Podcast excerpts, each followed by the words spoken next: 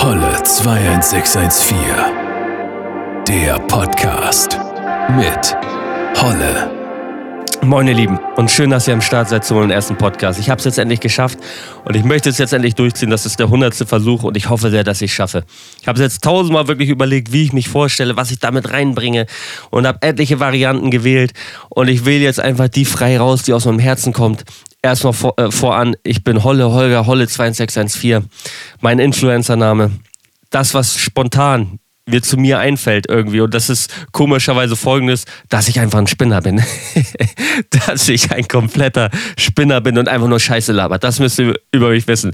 Also natürlich mit Vorsicht zu genießen, die Aussage. Aber ich bin ein, äh, ein Schwachkopf. Ich bin aber auch, äh, ja, äh, ein, lieber, lieber netter Mensch, der es sich zur Mission gemacht hat, einfach den Menschen mit einem Lächeln auf den Lippen zu begegnen. Das ist meine Mission, weil das für mich inzwischen das Schönste ist. Ja, ich bin Entertainer, hoffe ich zumindest. Dafür bin ich bekannt auf, auf den sozialen Plattformen, wo ich inzwischen mit äh, ja, über einer halben Million Abonnenten am Start bin. Instagram, TikTok, Twitter, YouTube, äh, Twitch mittlerweile auch live. Ja, ich bin ein gegen den Stromschwimmer ich habe oft den, den Spruch von Leuten gehört, du bist so anders. Und das will ich auch. Ich will nicht sein wie alle anderen. Und ich finde es abscheulich, so sein, zu sein wie jeder andere. Äh, ja, da ist mein Motto irgendwie lieber dafür geliebt zu werden, äh, lieber dafür gehasst zu werden, wie ich bin, als dafür geliebt zu werden, wie ich nicht bin. Das ist einfach mein Motto. Ja, und ich möchte, möchte euch erzählen von meinem, von meinem Influencer dann. Ach ja, ich bin, ich bin 33 Jahre, das habe ich vergessen zu sagen. Bitte vergesst es auch schnell, es soll keiner erfahren. Es soll wirklich bitte keiner erfahren. Also erzähl's möglichst wenig Leuten, weil das ist eine Insider-Information. Ich habe überall gelogen, nur für die Ernst-Supporter hier auf, auf dem äh, Podcast kann ich das auch mal raushauen. Ja, also wie ihr es mitbekommen habt, ich bin Influencer. Ich mache halt eben auch YouTube. Und was ich eben auch mache, ich erzähle meine Lebensgeschichte. Das, dadurch bin ich bei, bei YouTube bekannt geworden, habe da schon mehrere Millionen Klicks tatsächlich. Also für mich eine Erfolgsgeschichte. Ja, und das möchte ich hier als Podcast auch machen. Und es soll, soll noch umfangreicher werden, es soll noch genauer werden und ihr sollt noch genauer erfahren, die, die Stories, die Details, weil da halt bei YouTube nicht so Platz war. Und das soll wirklich eine unendliche Geschichte werden nach Möglichkeit. Und wir wollen irgendwann hier ankommen, wo ich heute sitze. Das ist die Mission. Hier sollen wir irgendwann sein. Und ich kann euch sagen, es war ein holpriger Weg, es war ein schöner Weg. Ich habe geliebt, ich habe die Liebe meines Lebens gehabt. Scheiße, das darf meine Freundin jetzt nicht hören. Das ist natürlich meine aktuelle Freundin. Das wollen wir nicht verschweigen. Das habe ich nur für die Show eben gesagt, damit ich das bisschen, ein bisschen Spannung aufbauen soll. Je, je, jede Geschichte hat auch so eine Love Story, habe ich mir gedacht. Jeder gute Hollywood-Streifen. Ja, ich habe eben halt, äh, wie ich es bei YouTube gemacht habe, ich greife eine Sache voraus. Das ist das funktionierende System, was ich nicht über den Haufen werfen will. Ich war vor zehn Jahren in der Psychiatrie. Bam, da hat das rausgehauen. Es war so und es war keine schöne Zeit, wie ihr euch denken könnt ja, ich habe mich, ähm, ich habe mich über die Zeit selber gerichtet. Also ich habe, ich habe einen Verfall erlitten, wie ihr euch vorstellen könnt. Das möchte ich euch mitteilen. Ich möchte euch sagen, wie kann das sein, dass ein gesunder, ich war eine Leaderperson, früher, wirklich. Die Leute haben auf mich gehört. Ich war Sportler durch und durch. Ich würde wirklich sagen, ähm, das war Leistungssport, was ich betrieben habe. Was ich natürlich jetzt noch nicht zu sehr vorspoiler, damit ihr da, ich darf natürlich noch nicht alles erzählen. Aber ich war wirklich eine gesunde, eine vitale, eine glückliche Person. Was muss passieren, um so eine Person irgendwie in die Psychiatrie zu bringen? Dass sie am Ende war und ich war komplett am Ende. Ich war komplett am Ende. Da werden wir einsteigen in der Geschichte. Meine Psychiatriezeit. Ich erzähle da ein paar Sachen aus der Psychiatrie, mein Umfeld in der Zeit, wie das so war und ja, da wollen wir loslegen und ich werde dann danach anfangen in der Kindheit und wir werden langsam das Ganze aufrollen und ich habe Bock, ich habe richtig Bock, euch da irgendwie mitzunehmen und ich kann euch sagen, es wird eine Talfahrt auf und ab. Sagt man das so scheiße? Das war jetzt falsch gesagt, glaube ich. Aber egal, es wird auch viele Sprachfehler geben. Podcast soll so frei raus, mit Sprachfehlern, alles erlaubt, wurde mir gesagt. Ja, ich habe, glaube ich, zwei, zwei in meinem Leben gehört deshalb. Und einer wurde mir gezwungen, von meiner Freundin zu hören. Das werde ich auch noch später erklären, warum. Aber naja, ich sollte nicht, nicht zu viel vorausnehmen. Ja, ich bin fast in den Knast gekommen. Ich war, war vor Gericht, sollte lange Jahre in den Knast kommen. Ich war drogenabhängig. Ähm, ich möchte euch auch, ähm, all die Kiffer unter euch, all die, die Probleme mit Drogen haben, die möchte ich irgendwie mitnehmen und sagen, was, was ist passiert. Natürlich auch irgendwo als Message, als Hintergrund. Wie bin ich dahin gekommen, wo ich jetzt bin? Ihr wisst, ich war in der Psychiatrie, aber heute sitze ich hier, nehme meinen Podcast auf, äh, habe mächtig viele Leute, die das irgendwie begeistert, meine Geschichte und die mir zuhören. Und ich möchte euch erzählen, wie ich das gemeistert habe. Und ich kann euch sagen, die Leute in der Psychiatrie, die Psychiater, die Ärzte haben mir gesagt, es wird immer da bleiben. Haben mir gesagt, du, es wird nie besser, also es wird besser werden vielleicht, aber es wird immer da sein. Du musst immer kämpfen, du musst immer Tabletten nehmen. Und jetzt sitze ich hier in meinem Podcast auf und ich bin stolz. Ich bin einfach stolz darauf, wirklich. Ich, ich, ich freue mich, dass ich das kann und es geht mir gut, das kann ich euch sagen. Wenn ihr genaueres wissen wollt, müsst ihr bei mir bei Instagram rumschauen, wie ich mich zum Affen mache. Da kann man oft einen falschen Eindruck von mir kriegen. Das ist immer ja das Lustige bei Instagram. Man sieht ein paar Stories hier, 15 Sekunden. Und die Leute denken immer, die dann jemanden fragen, der mich kennt was ist mit dem los? Kann man auch normal mit dem reden? Ja, das kann man, das kann man. Aber ja, so viel, so viel dazu. Ich möchte, möchte einsteigen in meiner Geschichte. Das, was halt mein Haupt-Content ist, ich werde auch noch andere Dinger bringen, aber das ist so mein, mein Haupt-Content, den ich euch auf jeden Fall irgendwie äh, ja, hier aufpoolen möchte. Und ich möchte diese, diese Geschichte starten mit einem Spruch, eigentlich meinem Lieblingsspruch, den ich so fürs Leben für mich mitgenommen habe. Und das ist, pass auf, was du dir wünschst pass verdammte Scheiße nochmal auf, was du dir wünschst. Und das, es ist wirklich so. Für mich gibt es universelle Gesetze, die man so nicht greifen kann, die man nicht beweisen kann, die aber da sind. Das ist für mich Fakt. Und dazu gehört, wenn ich mir etwas stark wünsche, Gleiches zieht irgendwie Gleiches an, ich wünsche mir das, ich, ich gehe in die Gedanken rein, ich, ich will dahin und dann kommt es. Die guten Sachen wie auch die schlechten Sachen. Da bin ich überzeugt von. Das ist was, was ich. Ich gebe wenig Sachen als bare Münze mit aus meinem Leben und das gebe ich definitiv mit. Ich habe mir damals gewünscht, dass ich bestraft werde für Dinge, die ich getan habe, weil ich habe keine schön, ich habe Dinge getan, die waren nicht schön im Leben. Ich war gläubig damals. Ich war sehr gottesgläubig, Evangele und habe gebetet fast jeden Tag und eine Zeit lang lange Zeit habe ich mir gewünscht, dass ich bestraft werde für all den Scheiß, den ich gemacht habe, für den, den Menschen, den ich wehgetan habe, die mir so am Herzen lagen. Und ja, das wollte ich und das habe ich mir wirklich von Herzen gewünscht. Und was ich mir noch gewünscht habe, ist verrückt zu sein so dumm es sich anhört, aber meine Mission ist es hier auch bei meiner Geschichte, Sachen unverblümt zu sagen, zu erklären. Aber ihr werdet merken im Laufe der Zeit, ich hau Sachen raus, wo ihr denkt, das hätte ich niemals erzählt. Und das habe ich früher auch gesagt. Warum erzähle ich das jetzt? Ich denke mir nach dem Video Veröffentlichung immer noch, warum mache ich das? Aber ich sage es einfach. Und ich möchte es euch erklären, warum ich verrückt sein wollte. Ich habe früher auf Gangster gemacht. Ich wollte ein absoluter Gangster sein. Das war für mich, dass die Leute durch die Stadt gehen und Angst vor mir haben. Das fand ich cool, das fand ich toll. Das war in meinem Business wünschenswert irgendwo, wo ich war. Und das habe ich mir gewünscht. Und das waren Herzenswünsche von mir. So blöd sich anhört und ich weiß, wie bescheuert das ist. Es ist absolut schwachsinnig, aber ich habe es mir gewünscht und das habe ich bekommen. Ich bin verdammte Scheiße verrückt geworden. Aber so richtig verrückt. Ich war einmal beim Psychologen, der ist nach draußen gerannt, völlig hysterisch, hat auf die Plätze geguckt vor der Tür. Seine Tür war nicht richtig abgedichtet, was Geräusche an, angeht. Ich habe auch mal im Flur jemanden zugehört, der mit ihm gesprochen hat. Keine gute Voraussetzung für einen Psychologen. Ja, aber es war so und er kommt rein und sagt, Holger, tut mir leid, dass ich das sage, aber du bist verrückt. Du bist absolut verrückt. Ich weiß, das ist nicht professionell, aber es ist so. Ja, ich habe das bekommen, was ich wollte. Ich war ähm, wirklich ballerballer im Kopf. Ich sage ich sag es immer so, so habe ich es bei YouTube gesagt. Ich habe mir ein Gefängnis gebaut in meinen Gedanken. Ich habe mir ein Labyrinth erschaffen, aus dem ich nicht rauskam. Eine Gedankenwelt, eine, ein, ein, ein richtiges System, eine Illusion, die für mich real war, für alle anderen nicht, weil das, was ich euch erzählen werde in diesem Podcast, das wird keiner verstehen, sage ich jetzt schon. Ich bin allen dankbar, die es versuchen werden und vielleicht irgendwo äh, dafür Talent haben, es irgendwo begreifen, äh, ansatzweise begreifen zu können. Aber es ist einfach verdammt schwer und ich habe äh, damals auch und wie heute, ich versuche niemandem das wirklich zu erklären, in dem Sinne jetzt im Privaten.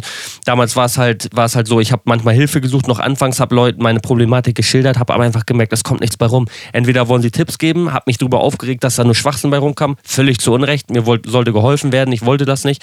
Oder jemand hatte kein Verständnis, hat mich für verrückt erklärt. Und äh, ja, dieses Gefängnis, was ich mir geschaffen habe, habe ich mir mit meinen eigenen Gedanken geschafft. Und ich habe mich gerichtet, sage ich wirklich. Ich habe mich, ja, ich habe mich ähm, ja, mit der Zeit einfach runtergewirtschaftet, was, was mein Körper anging, was mein, mein Verstand anging, alles. Ich, hab, ich möchte euch nicht länger auf die Folter spannen, ich war Zwangsneurotiker. Zwangsneurose, Zwänge, das, was viele kennen unter diesen häufigen Händewaschen, häufigen Tür kontrollieren oder auch den Herd kontrollieren, ob er an ist oder ob, ob er aus ist. Ja, das ist so eine Problematik, die jeder kennt. Das Problem ist, dass das Ganze viel tiefgreifender und viel intensiver sein kann und einfach auch ein Ausmaß annehmen kann, was sich viele nicht vorstellen können. Es kann einfach extrem belastend sein. Bei mir war es wirklich so, dass es mich, wie, wie ihr schon wisst, in die Psychiatrie gebracht hat und einfach mein komplettes Leben eingenommen hat. Es gab für mich nichts mehr wie, ähm, interessanterweise hatte ich tatsächlich eine Freundin damals, die irgendwie aber nur neben, Nebenprodukt meiner oder eigentlich nur beiläufig zu meinem Leben irgendwie mit dazugehörte. Aber an, an und für sich gab es nichts für mich außer diese Zwänge. Freunde treffen, irgendwie schöne Gedanken haben, ähm, mir Zukunftspläne zu machen und so all die schönen Dinge oder zu denken, ich gehe jetzt los und, und trinke mit Kollegen was und gehe feiern. Das gab es in meinem Universum nicht. Ich habe jemand in der Entschuldigung, ich musste gerade aufstoßen. Ich habe jemand in der Stadt gesehen vom Weiten und ich bin einmal um die ganze Stadt gegangen, um, nicht reden zu müssen, um zu vertuschen zu müssen, dass, mein, dass äh, ich mit meinem Leben nicht klarkomme. Denn ich habe Schweißausbrüche geschoben, wenn ich mit jemandem geredet habe. Ich war unsicher, die Unsicherheit in Person. Ich konnte nicht mehr mit Leuten sprechen. Ähm, ich war absolut nicht mehr lebensfähig, könnt ihr euch vorstellen. Und so ein Zwang müsst ihr euch, müsst ihr euch so ungefähr, ja, damit ihr eine Vorstellung habt. Ähm, man unterscheidet zwischen gedanklichen und zwischen Handlungszwängen. Handlungszwänge sind eben das wie, ja, ich gehe gleich auf meine Beispiele ein. Ich habe mich mal im Kreis gedreht, eine Zeit lang. Alles noch cool irgendwie, war jetzt nicht so schlimm. Immer wieder mal. Alle, alle 20 Minuten habe ich mich im Kreis gedreht, mal dreimal am Tag. Ich habe alles nur noch mit rechts angefasst wirklich mit dem äußersten Ende der rechten Hand habe ich alles angefasst. Zuletzt vor allem. Mit links anfassen okay, aber zumindest zum Schluss noch mit rechts. Ich habe mir den Bauch geschlagen, ich habe mir in die Hoden gezwickt. Alles unerklärliche Zwänge, die ich irgendwie mitgenommen habe. Was für mich irgendwo in dem Bereich, ich hatte auch noch sehr intensive Handlungszwänge, die mich sehr belastet haben. Da kommen wir gleich drauf zurück. Die in dem Moment, diese Dinger, die waren noch für mich irgendwie Kinderkram. Das habe ich alles gewuppt. Ja, was, was mich so wirklich belastet, waren die gedanklichen Zwänge. Das sind Dinge einfach, über die du nachdenkst, nur die kannst du nicht abschütteln, weil sie überall sind. Egal wo du bist. Nimm dich diese Zwänge mit. Ob du bei Arbeit bist, ob du mit Freunden unterwegs bist, du kannst dich nicht lösen von diesen Zwängen. Und ich werde gleich weiter darauf eingehen. Nur ich möchte nicht zu viel auf einmal reinhauen, weil es dann einfach zu viel wird. Ich werde gleich beim nächsten Step nochmal was zu Zwängen sagen. Ich möchte euch jetzt sagen, hinsichtlich Arbeit, was habe ich gerade in dem Moment gemacht? Ich habe einen 400-Euro-Job gemacht. Ich habe zumindest versucht, irgendwas zu machen. Ich habe nebenbei vom Amt was bekommen, was sich alles dann gegenseitig aufgehoben hat. Also letztlich hätte ich auch nichts machen können. Ich hätte, glaube ich, sogar ein 20 mehr gehabt, das übliche Problem. Aber ja, letztendlich habe ich im Plaza Center in Buxude gearbeitet, 400 Euro Kraft, Getränkemarkt, Getränke gesteppt, hatte eine Freundin seit einem Jahr, anderthalb Jahren auch schon. Ähm, ja, Gott segne diese Dame, auch wenn ich nicht an Gott glaube oder meine bestimmt mein eigenen, eigenes ähm, oder meine eigene Vorstellung hat von Glauben und einer höheren Macht. Ich glaube an eine höhere Macht, das nur eben kurz nebenbei gesagt, aber nicht dieses kirchliche. Ähm, ja, ich habe bei meiner Mutter gewohnt zu der Zeit. Ich habe äh, ja, hab natürlich, es war 23, was heißt natürlich, ich habe auch schon woanders gewohnt, aber zu dem Zeitpunkt habe ich bei meiner Mutter wieder gewohnt. Ich war körperlich zu dem Zeitpunkt eigentlich noch einigermaßen in Schuss. Ich habe mein Leben lang immer Sport gemacht. Das war so mit die Ausnahme in meinem Leben, wo ich mal ein paar Monate Pause gemacht habe. Das heißt sehr viel bei mir, weil ich irgendwo auch trainingssüchtig war. ich werde nach allen Sachen süchtig, das kann ich euch jetzt schon mal sagen. Heutzutage, Entschuldigung, heutzutage kann ich nicht mal Kaffee trinken. Jetzt hat es mich aber erwischt weil mich wirklich meide alles, was mich süchtig machen kann. Ähm, ja, und ich habe halt eben in diesem in diesem Plaza Center gearbeitet mit meinen Zwängen und habe das irgendwie versucht hinzukriegen. Und das, äh, das eine ist, Leuten aus dem Weg zu gehen, damit niemand merkt, wie verrückt man ist. Und das andere ist, irgendwie gezwungenermaßen mit Leuten auf dem Haufen zu sein. Dann kannst du diese Sache manchmal nicht kaschieren. Bei der Arbeit war es halt wirklich so, irgendwann haben zwei Arbeitskolleginnen haben meinen Cousin angesprochen und haben ihn gefragt, ob ich geistig behindert bin weil diese, dieser Zwang, diese Zwänge mich wirklich so hart eingeschränkt haben, nicht nur von meinen Handlungen, da komme ich gleich zu, auch von meinem Geistigen, dass man mit mir nicht richtig reden konnte. Ich war einfach nicht mehr in der Lage, manchmal mich mit Leuten zu unterhalten. Das war nicht möglich. Ich ähm, möchte auch wirklich, wirklich nochmal betonen, das war keine Sache, die ich mal eben kurz hatte mit den Zwängen. Das ging über Jahre. Es ging über Jahre. Es war nicht, dass ich mal eben für drei Wochen Zwänge hatte und ihr denkt euch jetzt, was will er mir erzählen? Der hat ein bisschen nachgedacht. Ich bitte, poche wirklich auf eure Empathie, irgendwie auf euer Verständnis, versuchen, sich da irgendwie im Laufe jetzt der Folge ein Bild machen zu können, um nachvollziehen zu können, dass es mich halt wirklich ähm, ja, fertig gemacht hat. Ja, und das waren so Sachen bei Arbeit, wo man halt erkannt hat, irgendwie mit dem Typen stimmt was nicht. Und die anderen Sachen waren, also zu meinem gedanklichen Zwang komme ich gleich nochmal zurück. Ich weiß alles ein bisschen, bisschen durcheinander, aber ich muss, muss ein bisschen springen, weshalb halt auch die Damen irgendwie dachten, ich wäre ja, ein bisschen ballerballer. Das war ein Handlungszwang von mir. Ein Handlungszwang, der mich wirklich zwei Jahre oder länger. Danach kam ein ähnlicher. Also im Moment, äh, also insgesamt würde ich so, sogar sagen, abgewandelte Zwänge in der Art haben mich ungefähr sieben Jahre begleitet. Dieser Zwang ungefähr zweieinhalb Jahre, drei Jahre, ja. Das kommt hin, hat mich dieser Zwang begleitet und ich verfluche wirklich diesen Tag, wo das passiert ist. Ich bin zu stark mal in Buxtehude rein, das war der Ursprung dieses Zwanges. Es ist ein Kaufhaus für Klamotten, alles, alles, was ihr euch eigentlich vorstellen könnt. Ich habe in den Spiegel geguckt und habe gemerkt, dass meine Oberlippe, dass meine Oberlippe größer ist als meine Unterlippe. Und das hat mich so hart getriggert, weil ich ein Mensch bin. Zwänge sind oft aufgebaut darauf, dass sie sich die Ängste suchen. Und Gründe von Zwängen sind oft Ängste, weil das ist der Punkt, wo ein Zwang festhakt und dich hat. Eben der Grund, weshalb du nicht aufhören kannst damit. Und ich wollte immer selbstbewusst sein. Ich wollte gut aussehen. Ich wollte eine Frau mit gutem Gewissen angucken können und sagen können, so, ich bin attraktiv. Ich bin attraktiv. Ich lächle und die will sofort, will sofort mit mir in die Kiste. Aber aber ganz pronto. So, und das war mein, das war mein, ja, mein Wunsch. Und ich habe ins Spiegel geguckt, habe gemerkt, meine Oberlippe ist größer. Das war für mich unattraktiv, das war unsexy, das wollte ich nicht.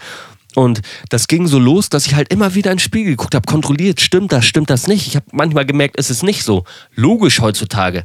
Mal, was weiß ich, beißt man mit den Lippen ein bisschen zusammen, mal äh, guckt man anders, manchmal ist man entspannt, mal nicht. Und da hat natürlich das Gesicht nicht immer die gleiche Form. Mein Denkfehler in dem Moment war, desto öfter ich in den Spiegel gucke und vielleicht acht von zehn Mal merke, dass ich halt eben meine Lippen eigentlich gut aussehen, dass ich irgendwann wieder dieses Selbstbewusstsein wieder kriege, dass ich sage, okay, pff, hin und wieder sind die Lippen mal so.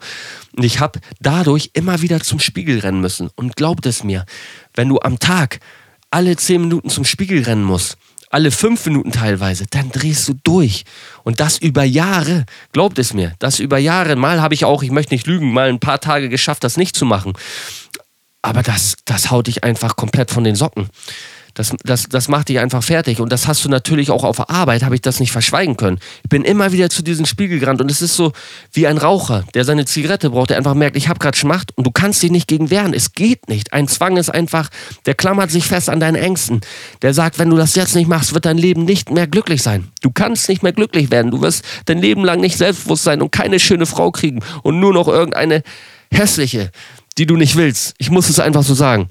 Ja, und da hast du Angst vor. Das macht dir Angst und du sitzt da wirklich. Das packt dich bei deinen tiefsten Ängsten. Das Unterbewusstsein macht dich platt. Da komme ich auch gleich nochmal zu. Und so muss ich zum Spiegel rennen. Und das abgewichst ist. Du rennst zum Spiegel, guckst da rein, gerade in den Spiegel und siehst, geil, deine Lippen sind babamäßig. Die sind babamäßig. Wirklich, als hättest du da Botox reingeballert. Und dann merkst du aber, scheiße, was ist, wenn ich von links gucke oder von rechts? Vielleicht sind sie dann nicht so geil. Was ich damit sagen will, es ist ein endlos laufender Kreis, in dem du dich bewegst. Und du guckst dann von links, du guckst von rechts, es passt nicht. Und zum Schluss hast du reingeguckt und dein Unterbewusstsein sagt dir, nee, das, du hast gerade gar nicht ins Spiegel geguckt. Dein Unterbewusstsein verarscht dich. Es schafft dich zu verarschen. Es schafft es, deine Gefühle zu manipulieren. Zwang, Zwangserkrankte sind oft gefühlsgesteuert. Und so gibt es dir so ein ekliges Gefühl, dass du ähm, da, dass es dir weiß macht, das stimmt nicht. Ich gebe immer das Beispiel, 5 plus 5 ist 10, gutes Gefühl, ja, ist so. Dein Gefühl sagt dir, nein, es ist nicht so. Und so schafft das Unterbewusstsein, das ist stark, das, das manipuliert dich. Es kriegt dich bei den, ähm, bei den Ängsten und manipuliert deine Gefühle. Ich war auf Toilette. Ich wusste, ich war auf Toilette. Ich hatte so einen Zwang, da musste ich immer wieder pinkeln und alles rausdrücken und vorher konnte ich nicht pennen. Und ich, mein Gefühl, mein Gefühl, mein Unterbewusstsein hat es hingekriegt, dass ich mir nicht mehr sicher war. War ich gerade auf Toilette? Habe ich alles rausgedrückt? Nein, ich musste nochmal. Ich führe das ein bisschen drauf zurück, diese. Und sorry, wenn ich jetzt zu viel über die Zwänge rede, es geht auch gleich weiter, aber ich möchte, dass ihr einen Grundeindruck davon habt, wie die Zwänge funktionieren.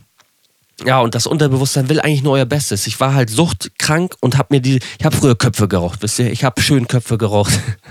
Immer, äh, ja, wirklich lange Jahre und das ist ein Glücksgefühlschub. Du haust den Kopf rein, für die, die es nicht wissen, das ist eine Bong. Das ist eine Bong. Ich habe keine Joints geraucht, sondern immer durch einen Apparat durchgeflutscht, die Dinger. Und dann hast du einen Glücksgefühlschub. Du ballerst dir den Scheiß rein ähm, und hast deine Glücksgefühle. Dann hatte ich später andere Sachen. Ich war immer so drauf, äh, ich habe mein, mein, diese Gefühlswelt ähm, mit Hormonen. Das ist so ein komplexes äh, Gerät da am Körper. Also es ist wirklich ein so komplexer Mechanismus und den habe ich komplett gestört. Und irgendwann waren diese Glücksgefühle nicht da. Und mein Unterbewusstsein hat sich gesagt, wie kriege ich das wieder hin, dass das Glück zurückkommt? Das hat mich dann ähm, bei den Zwängen gehabt. Weil wenn ich einen Zwang hatte und den erfüllt habe, wie auch meine gedanklichen Zwänge, ich glaube, die erzähle ich gleich einen Moment später. Aber du hast einen Zwang gehabt, ganz generell jetzt mal, hast ihn erfüllt und wusstest, okay, jetzt vielleicht muss ich nie wieder darüber nachdenken. Das war ein absolut erfüllendes Gefühl, glaubt es mir besser als Sex. Es war so absolut schön, wunderschön, dieses Gefühl. Und das äh, wollte mein Unterbewusstsein. Deshalb, guter Freund, Unterbewusstsein. Ich weiß, du wolltest nur mein Bestes, aber du hast mein Leben zerstört. Damals hast du es zerstört. Also du bist ein absoluter. Äh, du bist ein Wichser. Sagen wir es so, ich hasse dich auch. Hassliebe. So, Bruder.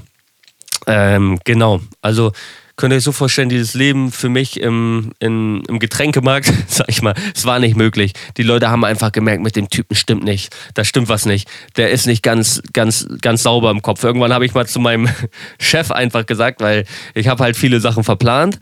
Ja, und ich wollte eine Begründung dafür und hatte keinen Bock, mich immer zu rechtfertigen. Und dann habe ich ihm gesagt, einfach, ja, ich hatte eine Gehirnoperation und ein paar, weiß ich, was ich ihm da erzählt habe, aber deshalb funktioniert das oben nicht ganz richtig. Manchmal, er muss mit mir Rücksicht nehmen. Und er hat sich das alles angehört und hat mir zugenickt und hatte sein Verständnis. Weil ich war eine Maschine. Ich bin und ich war eine Maschine, was das körperlich angeht. Deshalb konnte er nicht auf mich verzichten. Man kann einfach, ich bin ein guter Arbeiter. Das muss ich einfach, das habe ich gerade gestern in der Instagram-Story gesagt, ich bin ein guter Arbeiter. Was das Körperliche angeht, sonst nicht. Also war das eben halt das in der Zeit. Ich habe da immer so ein bisschen jetzt natürlich auch mit Spaß gearbeitet und euch versucht daran zu führen, aber es ging mir einfach wirklich ich war, das war einer der größten Tiefpunkte in meinem Leben. Ich war wirklich komplett am Ende. Und ich wollte dementsprechend mich in, die, in der Psychiatrie anmelden. Das Problem ist, das muss ich gleich sagen, ihr werdet, ihr werdet bestimmt denken, warum hast du es nicht selber gemacht? Weil ich nicht in der Lage war. Wenn du so kaputt im Kopf bist, dieser, dieser, dieser Gedanke, beim Arzt anrufen zu müssen, da hinfahren. Es tut mir wirklich leid. Das soll jetzt nicht meinen Podcast versauen hier. Ich bin gerade voll im Flow. Ja, und das hat mich einfach ähm, ja, so hart irgendwie belastet, dieser Gedanke, dass ich, ich hatte Brett, ein Brett vom Kopf. Ich war gelähmt, ich konnte nicht. Jemand, der mal hart so psychische Probleme hat, das hört man immer wieder. Es war einfach so. Und das habe ich meinen Cousin angerufen damals. Eigentlich Cousin. Eigentlich heißt er Cousin. Und ihr werdet noch oft in meinen Geschichten mal von ihnen Stories hören. Ja, ist eigentlich nicht mein Cousin, deshalb äh, angeheiratet. Aber nicht nur ich, sondern der ganze Freundeskreis hat ihn Cousin genannt. Also das kam, kam von mir und irgendwie haben alle diesen Namen angenommen. Das war auch immer sehr lustig, wenn man in Gruppen unterwegs war, die ihn nicht kannten. Äh, oder jemand dabei war, der ihn nicht kannte. Und alle sieben, acht Leute nennen ihn Cousin. Und ich, die denken, was ist da los? Was ist das für eine Familie? Was, was haben die da fabriziert? Alle, alle querbeet durch einmal in die Kiste gehoppelt. So.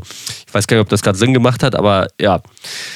Und den habe ich angerufen und ich habe viel über Empathie, über Verständnis, über irgendwie, ja, sich in andere Leute rein zu versetzen, habe ich gelernt. Und ich habe einfach die Erkenntnis getroffen, dass es traurig ist, aber in dieser Welt leider so, die Leute verstehen nur das, was sie selber mal erlebt haben.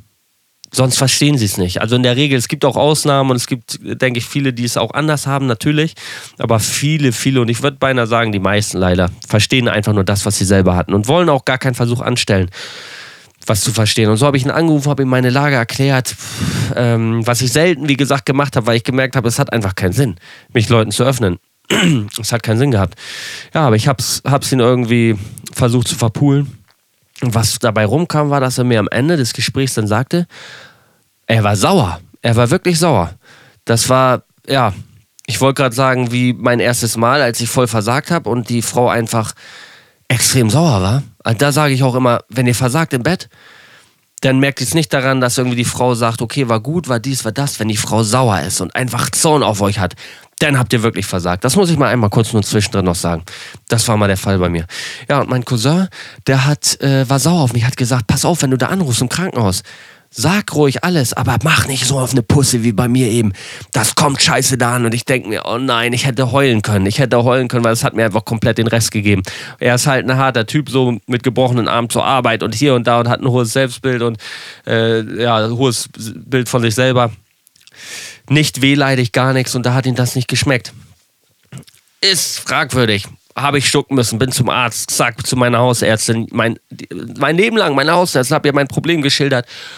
Und sie sagt, sie hilft mir, ja, sie hilft mir. Hat nochmal so mit einem Finger gezeigt, weil sie mit 15 gesagt hat, hör auf zu kiffen. Das macht deinen Kopf kaputt. Und ich, jo, jo, jo. Kopf geraucht und fertig. ja, so war das.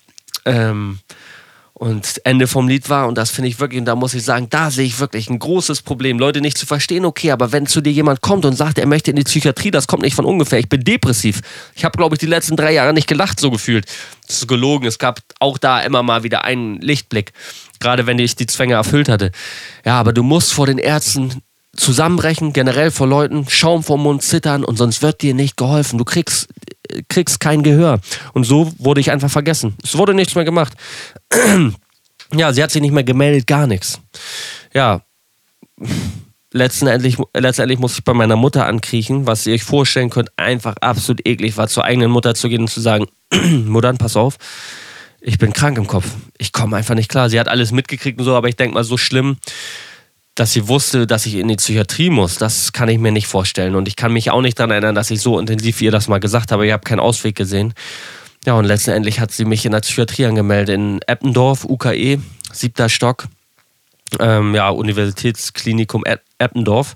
Ich sage es jedes Mal, wie, wie schon vorher erwähnt, ich habe schon oft versucht, Podcast aufzunehmen. Ich sage dieses Universitätsklinikum Eppendorf. Ja, Mann, geschafft. Ich sage es jedes Mal beim ersten Mal falsch. Ja, und hat sie mich dahin gefahren. Und ich hatte erstmal da meine Aufnahme. Ihr müsst euch vorstellen, das war einfach, also von, von der Optik her war es ein ganz normaler siebter Stock halt, okay. Aber es war ein normaler Krankenhausflur. Türen links, Türen rechts, gleiche Farben, so wie ein Krankenhaus aussehen. In der Mitte so eine Glaskuppel, wo die Schwestern sitzen, ein Gemeinschaftsraum. Und ich hatte auch mein Zimmer. Ich sollte für einen Monat da ähm, ja, mein Quartier beziehen und sollte da halt, mir sollte geholfen werden. Es waren überall Gitter vor den Fenstern, es war, war halt so dieser Selbstmordaspekt, was mich erstmal erschreckt hat, da habe ich natürlich gecheckt, okay, deshalb ist das. Ja, und es waren überall Gitter, damit du dich da irgendwie nirgendwo runterwirfst. War ja irgendwo auch erschreckend. Ne? Das äh, ist, ich weiß nicht, ob es da passiert ist, kann das nicht sagen. Ja, und ich habe da mein Zimmer, Zimmer bezogen. Ich glaube, ich hatte auch noch jemand anders in meinem Zimmer, aber das kann ich euch gar nicht mehr hundertprozentig sagen, weil es halt auch schon zehn Jahre her ist und ich möchte euch keinen Scheiß erzählen. Jedenfalls hatte ich dann mein Aufnahmegespräch bei der Psychologin und die hat mich dann erstmal aufgenommen, hat ein paar Basics erzählt. Ähm, ich weiß auch nicht, ob das am. Das, nee, das war nicht am ersten Tag. Aber was ich am Anfang angeteasert habe, war halt, dass mir auch gesagt wurde, und ich werde jetzt noch nicht zu viel von der, von der Psychiatrie sagen. Ich werde gleich noch ein, zwei andere Sachen erzählen. Ja, aber es wurde mir halt gesagt, es wird nie besser. Weil die kennen diese Probleme, die kennen Zwangsneurotiker, die wissen, wie das abläuft. Ich habe auch Antipsychotika bekommen, Abilify oder so hieß das. Hat theoretisch auch geholfen, tausend Nebenwirkungen, aber naja, komme ich, komm ich später darauf zurück, aber es hieß, es wird nie besser werden. Und das kannst du einem Typen nicht sagen. Die Hoffnung stirbt zuletzt. Und ich sage euch eins, und ich habe noch vor zehn Sekunden darüber nachgedacht, das erzähle ich jetzt nicht in diesem Video. aber das ist einfach das, was ich euch mitgeben will, was für mich Leitsatz ist. Und ich denke, wenn das, wenn man mich jetzt ernst nimmt, glaubt mir oder glaubt mir nicht, es wird euer Leben verändern. Und wenn ihr es nicht macht, macht ihr es nicht dann spult vielleicht jetzt einfach eine Minute vor und dann hört ihr kein, kein Geschwafel von mir. Aber ich habe schon vorhin erwähnt, ich verkaufe wenig als bare Münze. Aber eins kann ich euch sagen, dass diesen, ich bin stolz darauf, dass ich mir diesen Spruch selber zusammengepult habe. Die Chance oder ja, die Chance, etwas zu schaffen, die Fähigkeit, etwas zu schaffen oder ja, die ist, die ist einzig davon begrenzt, wie stark man schafft, an etwas zu glauben und es zu wollen. Wenn du es wirklich schaffst, es zu glauben und es zu wollen. Und das von ganzem Herzen. Und dieses Gefühl ankommt bei dir in Form eines Gefühls. Und du es fühlst, dann schaffst du es. Du schaffst es, es wächst ein Keim in dir, der wird ausgesetzt, er wächst und es wird eine wunderschöne Blume oder ein kräftiger Baum davon, was auch immer, scheiß drauf. Der Schmetterling kommt aus seinem Kokon raus. So, das hat auch wieder keinen Sinn gemacht, aber ich wollte es einfach mal sagen. Und es funktioniert. Und seit ich, seitdem ich diese, äh, und damals habe ich es noch nicht so stark gefühlt, aber seitdem ich diese Philosophie liebe, lebe und liebe, wird, geht alles in Erfüllung. Und glaubt es mir, vertraut mir und äh, ruft mich in 30 Jahren an, wenn ich nicht mehr Fame bin. Und jetzt bin ich immer noch nicht Fame, aber wisst ihr, was ich meine? Das ist Definitionssache. Ich hasse es immer, das zu sagen. Dann ruft mich an, besucht mich und sagt, danke, Holle, du hast mein Leben verändert und es wird so sein. Vertraut mir einfach. So viel zu universellen Gesetzen. Gleiches zieht Gleiches an. Aktion, Reaktion, Karma, auch für mich ein universelles Gesetz. Aktion, Reaktion ist passiert. Es ist nicht einfach nur ein Spruch, es ist einfach so. Ja, das, das wollte ich eben unbedingt loswerden, das muss ich sagen. Und äh, das ist auch der Grund, warum ich heute sitze. Ab dem Zeitpunkt hat sich mein Leben verändert, wo ich das begriffen habe. Das sagen die schlauesten Köpfen auf Erden. Wenn ihr mich, euch mit dem beschäftigt, mit Newton, Hawking, Einstein, alle sagen euch genau das, was ich euch eben gesagt habe. Und da bin ich früher spitzohrig geworden. Ja, wenn das so ein Einstein sagt, da, dann muss da ja was dran sein. Ja, und so war ich in der Psychiatrie. Und ich weiß noch, am ersten Tag saß ich irgendwie im Gemeinschaftsraum. ich saß am Geme im Gemeinschaftsraum ja, und habe mir gedacht, wie geht es jetzt weiter? Ich muss sagen, die Mitpatienten, so mit denen ich geredet habe, ist sehr interessant gewesen. Tausend Charaktere, das werdet ihr noch Spaß von haben, wenn ich euch da ein paar Sachen erzähle. Das kommt in der nächsten Folge unter anderem. Ja, aber ich, äh, zu mir wurde gesagt, ich war da der schlimmste Fall, weil ich einfach mit mir nicht zu reden war. Ich habe auf meinen, äh, habe an die Wand gestarrt und gedacht. Ich habe einfach gedacht. Ja, da, da, da war nichts zu machen. genau, jetzt hätte ich es beinahe vergessen, bevor ich die Story erzähle. Mein, ähm, meine gedanklichen Zwänge. Da wollte ich nochmal drauf einstimmen. Und ja, wir jetzt ein bisschen über was anderes geredet haben, will ich da zumindest noch was zu sagen, was mich halt gedanklich die ganze Zeit beschäftigt war. Ich habe ja eben viel gesagt über Ängste, da greift der Zwang an. Der äh, Zwang greift an, ja, wo er irgendwie deine, deine Lücken, deine Schwächen sieht. Das ist ein abgewichster Hund, dieser Zwang. Und dementsprechend hatte ich irgendwann den Gedankengang und ich habe mir einfach, ich habe mich mit diesen Gedanken selber gerichtet, wirklich. Das war, es ist, ist, ist einfach wahr. Ich habe den Gedanken gehabt irgendwann, ich habe über das Wort Selbstbewusstsein nachgedacht. Und dann ein, ein Zwangskranker, der gedankliche Zwänge hat und perfektionistisch veranlagt ist wie ich, der möchte dieses Wort in dem Moment genau verstehen denkt über fünf Ecken, denkt hier, denkt da. Einfach auch mit den Gedanken irgendwie nicht nur das Wort zu verstehen, vielleicht auch sein Selbstbewusstsein zu verbessern. Weil wenn du das Wort verstehst und Selbstbewusstsein an sich begreifst, dann kannst du vielleicht auch selbstbewusster sein. Und ich habe ein wenig übertrieben, wie ihr euch denken könnt. Und über dieses Wort habe ich, glaube ich, auch drei Jahre lang ganz krass nachgedacht. Also wirklich, ich saß manchmal fünf bis sieben Stunden an einem Platz, habe nichts gegessen, nicht geschissen, nicht gepinkelt ich habe nichts gemacht, außer über das Wort nachzudenken, bis mein Kopf mürbe war, bis ich am Ende war, bis ich einfach, ähm, bis ich mich teilweise wirklich umbringen wollte. Ich sage es so, wie es ist hinsichtlich diesen Selbstmordsachen, Gedanken, die ich, äh, oder Selbstmordgitter vor den Fenstern. Ich sage immer, ich hätte mich nie umgebracht. Ähm, aber unabhängig jetzt von diesem gedanklichen Zwang, den ich gleich noch mal ein bisschen näher erkläre. Ich habe wirklich, wer das noch nicht hatte, ich sage euch eins für die Zukunft versucht nicht darüber zu urteilen. Ich kann jeden verstehen, der sich umgebracht hat. Ich hätte es nicht gemacht wegen Verwandten und sonst was, weil ich, ich bin denen wichtig und ich möchte niemandem wehtun, aber ich kann jeden verstehen, der da an sich selber denken muss und das beendet, weil manchmal kann das Leben so belastend sein, dass man nicht mehr will. Und auch ich wollte oft nicht mehr. Ich wollte wirklich nicht mehr, weil die Sache mich so belastet hat und glaubt es mir, damit ihr euch ungefähr vorstellen könnt, wie das, wie das ablief. Dieser Gedanke, mich umzubringen, war einfach ein sehr, sehr, sehr schönes Gefühl. Das hat einfach mich erfüllt und hat sich einfach tierisch gut angefühlt, weil diese Last von mir runterkam. Und das war ein, ein, ein toller Gedanke für mich in dem Moment, der einfach alle Probleme gelöst hätte. Weil so mit so viel Spaß ich das auch erzähle, mein Leben war nicht mehr lebenswert. Und das über Jahre. Ich habe gelitten. Ich habe wirklich absolut gelitten, dieses scheiß Wort Selbstbewusstsein. Ich habe mich daran festgehakt. Ich habe mich festgeklammert. Für mich war der, der, das, der Gedanke, wenn ich das jetzt weiter nicht verstehe, dieses Wort, dann kann ich nie wieder selbstbewusst sein. Das war wie das mit den Aussehen. Ich werde nie eine Freundin haben. Ich, ich gehe durch die Stadt und ich denke mir, scheiße, ich habe das Wort nicht verstanden. Wie soll ich diese Frau da jetzt angucken und irgendwie selbstbewusst sein und die anlächeln?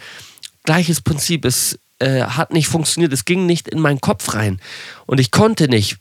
In meinen Gedanken war die eins das einzige Szenario, das Wort zu verstehen. Man hat sich da ja künstlich irgendwelche Brücken und Szenarien im Kopf auf, ausgemalt, irgendwelche Muster, die man durchlaufen ist dieses Wort zu verstehen hatte dann verschiedene Stationen für mich. Station 1 bis 10 musste ich immer wieder verstehen. Dann war ich bei 8 und mein Verstand hat wieder gesagt, nein, du hast nicht darüber nachgedacht. So wie ich nicht auf Toilette war. Nein, du warst nicht auf Toilette. Du hast da nicht drüber nachgedacht. Du musst nochmal, musst nochmal, musst nochmal. Dann war ich durch und hatte dieses krasse Glücksgefühl und bam, und war das schön wieder. Und ich war, hab, hab, ähm, ja, im übertragenen Sinne meinen Kopf gerade geraucht und der schoss mir in den Kopf und es war einfach, ich konnte jeden umarmen. Oh, das war Orgasmus einfach Orgasmus. Ja, aber das nochmal dazu. Das, das nochmal dazu. Ihr werdet noch mehr über die Zwänge erfahren, was ich so hatte und wie, wie sich das abspielt, wie sich das geäußert hat. Ihr werdet ganz viel darüber erfahren. Ich möchte jetzt noch eine Sache erzählen, die mir, die mir im äh, ja, Gemeinschaftsraum am ersten Tag passiert ist. da kam eine Dame rein, Tut mir leid, wenn euch das nervt mit meinem Hals. Das wird nächstes Mal nicht so sein. Ähm, da kam eine Dame rein, ich sitze da.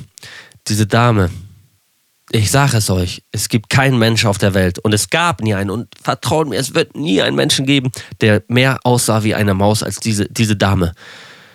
ich war keine Ahnung, 28 oder so, aber es gibt keinen, oder 30, es gibt keinen Mensch, der mehr so aussah. Ein Kollege aus der Therapie da, Verhaltenstherapie war das übrigens, wurde das genannt, hat mir mal ein Video dann bei YouTube gezeigt, dramatisch, Maus dreht sich um, guckt mich an, 1000 Prozent, eins zu eins. Und diese Maus, sage ich mal, die guckt mich an und fixiert mich mit ihrem Blick, als, als würde sie durch meine Augen durchdringen wollen in mein Gehirn und sagt, äh, nee, ich laber scheiße, sie lacht nicht zu mir. Sie nimmt ihren Finger, hebt ihn so auf, auf 90 Grad ihren Arm und winkt mich ran. Mit einem kleinen, mit, mit einem großen, also mit einem Zeigenfinger, winkt so nach, zieht ihn zu sich und komm mal her, einen auf den. Ich hab wirklich, ich hab links geguckt, ich hab rechts geguckt. Ich denk, meint sie mich? Ich war wirklich nicht sicher, ob sie mich meint, aber irgendwann musste ich gemein sein und ich bin aufgestanden bin auf, auf sie zu, so 10, 10 Zentimeter. Sie hat nicht aufgehört, bis ich 10 Zentimeter mit meinem Gesicht, als hätte ich ihr fast einen Zungenkuss gegeben. Ich hätte sie schwängern können mit, dieser, mit diesem Zungenkuss. Was rede ich da? Warum mache ich das zum Ende nochmal? Bitte verzeiht mir. Und was sagt sie zu mir? Wenn du ein Problem hast, dann kommst du zu mir. Wie der Boss aller Bosse. Ich schwöre es euch. Und diesen Spruch wollte ich auch nicht bringen, aber ich liebe den Spruch, ich schwöre das. ja, die hat ihn rausgehauen. Ich wusste einfach, wer Chef ist auf Station. Ne? Also, wenn irgendwas war, wenn ich Probleme mit jemandem habe, dann komme ich zu ihr. Sie ist wie mein Kollege damals gesagt hat, mein russischer Kollege Huasakonje oder so heißt das. Das ist der russische Straßenboss. Irgendwie so war das. Ja, und damit äh, war der Einstand in meine meine Psychiatriezeit. Und ich möchte euch auf äh, in den nächsten Folgen, ich glaube, das ist für einen Podcast in Ordnung, 35, 36 Minuten perfekt, möchte euch in den folgenden Teilen vieles von der Therapie noch erzählen, wie sie mir helfen wollten, wie mein Tagesablauf aussah, die anderen Patienten. Ähm, Zusammenbruch von meiner Mutter, wie ich von meiner Mutter in Tränen ausgebrochen bin und einfach nicht mehr konnte. Vieles, vieles, vieles und es kommt viel auf euch zu und ich hoffe, ich habe euch geflasht mit dieser ersten Folge. Es hat mir sehr viel Spaß gemacht. Wirklich. Und ja, ich danke euch fürs Zuhören. Ich danke euch, wenn ihr nächstes Mal wieder dabei seid und sage bis zum nächsten Mal.